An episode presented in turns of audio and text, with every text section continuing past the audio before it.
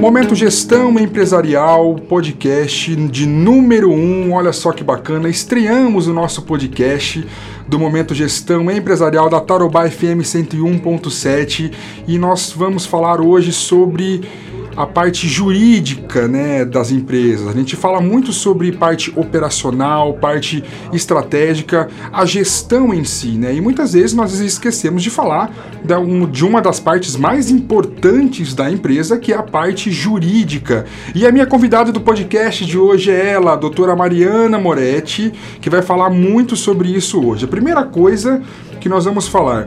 Doutora, Lei da propriedade intelectual. Talvez é, seja um termo muito falado no meio jurídico, porém para os empresários, para nós empresários e leigos, né? Ou para você que vai agora é, montar a sua empresa ou está criando a sua empresa, né? Tá aí a sua ideia de empreendedor. A pandemia, doutora, ela nos trouxe muito isso, né? Essa questão, é, esse start do empreendedor, pegar aquele dinheiro, ou talvez, infelizmente, você foi demitido nessa pandemia, algumas empresas, né, deu aquela é, caída e você usou esse dinheiro, muitas vezes, da sua rescisão, para aquele bolinho de pote que você fazia, que era uma coisa secundária, ela virou uma coisa primária. Então, e agora? O que, que eu faço? Eu vou abrir uma empresa, então tem vários detalhes, mas vamos falar um pouquinho sobre é, a lei da propriedade intelectual e como que nós podemos trabalhar isso eh, na gestão empresarial. Muito bacana de nós trabalharmos esse assunto. Primeiramente, é um prazer ter você aqui no nosso primeiro podcast do Momento Gestão Empresarial. Doutora Mariana, com você. Olá, Renan. Bom, primeiramente, muito obrigada pelo convite. É uma honra estar aqui conversando com você, ainda mais desse tema que eu amo tanto e eu acho que tem se fortalecido cada vez mais. É, bom, você mencionou aí que a propriedade intelectual é algo que bem conhecido na área jurídica, né? Na verdade, não tanto também é, é uma área bastante antiga, mas que ganhou força agora com a modernidade, né? Então, assim, quando a gente pensa hoje no, na, na, ah, no empreendedorismo sendo Sim. alavancado, especialmente agora numa fase de pandemia, né? Que todo mundo tá indo pro digital e se virando, vamos dizer assim, sim. né? A gente precisa olhar para a propriedade intelectual, sim, é extremamente importante. Então, vamos entender um pouco o que, que é ela, né? Porque quando a gente fala em propriedade intelectual, eu costumo brincar que meus pais não sabem o que eu faço até hoje. Exatamente isso. Você falou assim, eu falei que é um termo talvez muito conhecido, mas nem sempre, né? Exato. Ainda o, o, meio jurídico, ele tem vários termos que, né, e a lei ela é totalmente interpretativa, existe brechas, né, como a gente comentou, mas nem sempre nesse meio é tão conhecido assim. Então explica para nós o que é, é, isso que é tão importante um tema desse na gestão. Isso, vamos lá. Bom, primeiro vamos entender um pouquinho o que é propriedade intelectual, de uma forma bem geral, né, bem generalista, mas a propriedade intelectual é uma área do conhecimento que vai tratar das criações provenientes do intelecto criações intelectuais e também alguns outros bens imateriais. E o que, que é isso? Né? Quando a gente fala de marca, de registro de marca, de patente, desenho industrial, quando a gente fala de direito autoral, Sim. produção de conteúdo, edição de conteúdo, quando a gente está falando de youtubers, de influencers, a gente sempre está se remetendo à legislação de propriedade intelectual, porque é o bem, o serviço, né, o produto que está sendo regulado ali em todas essas relações que eu falei agora, ela tá lá na, na legislação de propriedade intelectual.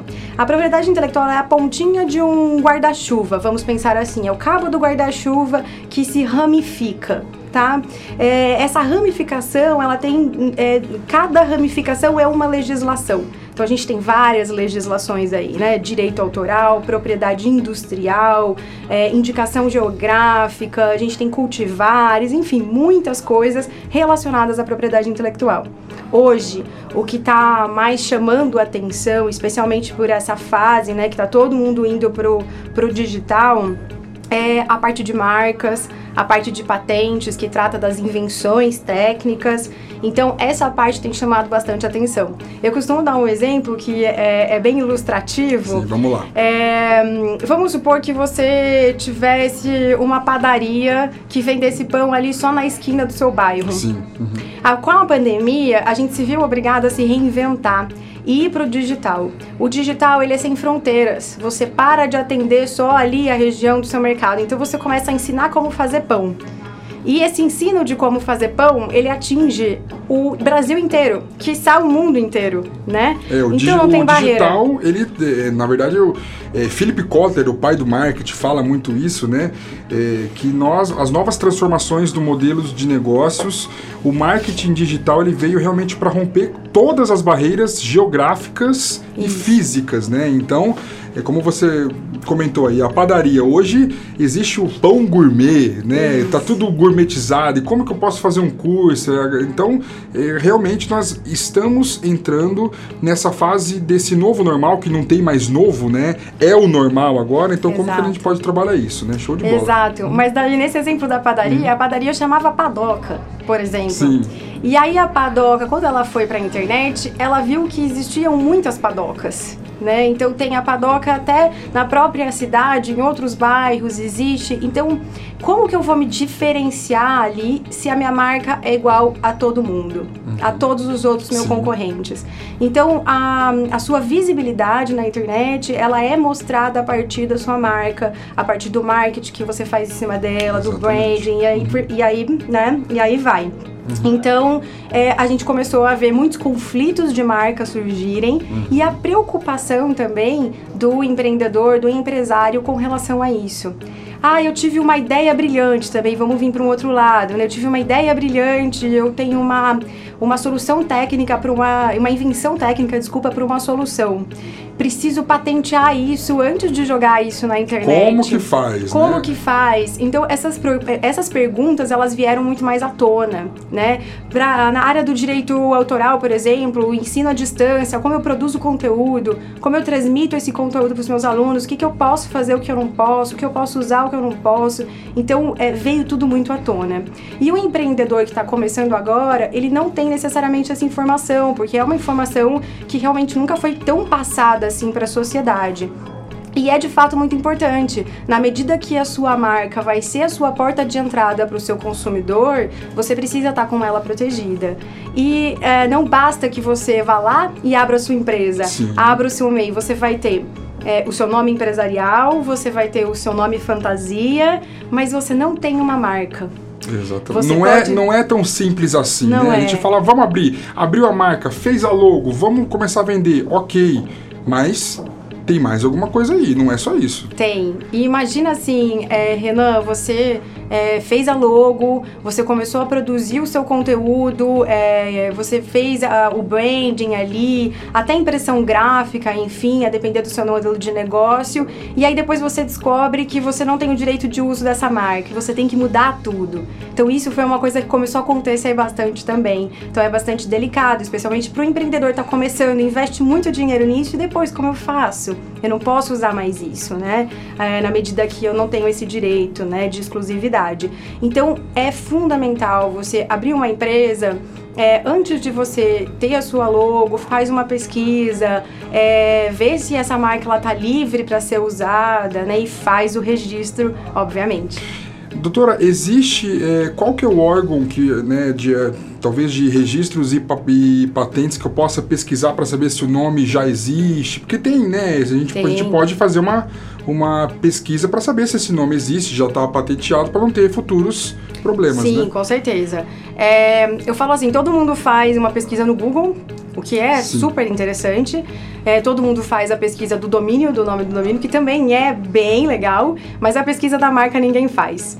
Você entra no Instituto Nacional da Propriedade Industrial, INPI, e lá você consegue fazer uma consulta, uma busca por marcas, pelo nome. Então você coloca okay. várias variações ali do nome que você quer e você vai identificar se tem alguma similaridade ou alguma colidência. Se não houver, está livre para uso, você pode registrar. Manda ver que vai fazer sucesso aí é se tá aí. tudo certo. isso mesmo. Doutora, vamos falar de alguns exemplos práticos, né? Tem alguma empresa que você consegue citar pra gente aí de como que foi, né, essa questão para os nossos ouvintes aí, o pessoal que está ouvindo o nosso podcast é, é, entender melhor esse mundo aí, alguns exemplos. Tá, tem um caso que é muito legal Vamos aqui lá. no Brasil é, legal, né? Eu acho que ele é bastante icônico, mas que é da própria Apple, né? Que é uma gigante aí, né? Reconhecida mundialmente. Ali os Apple's lovers aí, ó. Exatamente, uhum. é. Então, a Apple, ela criou o iPhone e ela é,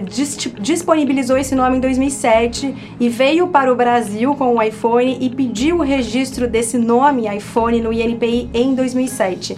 Acontece que já existia um registro prévio da Gradiente. É o Meu iPhone Deus. da Gradiente. Hoje, se você Meu vê Deus. iPhone da Gradiente, você acha que é a Gradiente que está copiando o tá iPhone. Tá. Claro, né? né? O... olha só o poder que uma marca é, né? Exato. Como a Apple, uma grande marca. Exatamente. Então, é... e aí começou o conflito. A Apple não conseguiu, perante o INPI, o registro da marca iPhone e teve então que pagar royalties para a Gradiente para poder usar aqui no Brasil e levou esse, essa discussão para o judiciário. Essa discussão ela se estende até hoje, ainda não foi definitivamente resolvida. Até hoje está pendente. Até hoje está pendente. Eles estão ali, a última notícia que eu tive é que eles iam fazer uma mediação, ela tentar um acordo, okay. né? Mas, mas até então a, a Apple estava assim pagando royalties para a Gradiente. Então você vê é, que até as grandes estão sujeitas Sim. a isso, né? Então, a, a, e aí é bem interessante falar também que o registro é nacional, né? Então, é, se você tem interesse de é, levar adiante o seu negócio para a área internacional, é preciso fazer essa proteção em todos os países que você quer entrar. Sensacional, pessoal. Olha só que bacana isso. É, você que está nos ouvindo, que quer abrir a sua empresa e você acha que às vezes é só abrir um meizinho ali simples não é tão simples assim. Né? Existe essa questão da marca que é, é, muito comentado e é pouco estudado né, pelos e, empreendedores ou até meio que deixado de lado. Né? E aí quando você já está com o teu produto ou o seu serviço ou a sua empresa já bombando, vem alguém e sempre vai ter, a gente vive num mundo capitalista, né? então sempre vai ter alguém ali que vai tentar fazer alguma coisa, então você já vai estar tá protegido. Né? Então, lei da propriedade intelectual, patentes e marcas é importantíssimo. Se você não conhece sobre isso, ouça o nosso podcast, vai atrás, ouça todas as dicas da doutora Mariana, que eu agradeço imensamente de estar estreando nosso podcast Momento Gestão Empresarial aqui na Tarobá FM 101.7 para falar sobre isso. Doutora, muito obrigado. É, espero ter aqui conosco você para falar de outras coisas coisas para falar de, né, é, a, a, quando a gente fala do direito, existe muitas coisas que dá para a gente comentar e principalmente na área empresarial. Então, agradeço e muito obrigado aí pela explanação maravilhosa e aí de dicas fundamentais para o pequeno, médio e grande empresário de todo porte. Imagina, eu que agradeço o convite mais uma vez, muito obrigada, conte sempre comigo.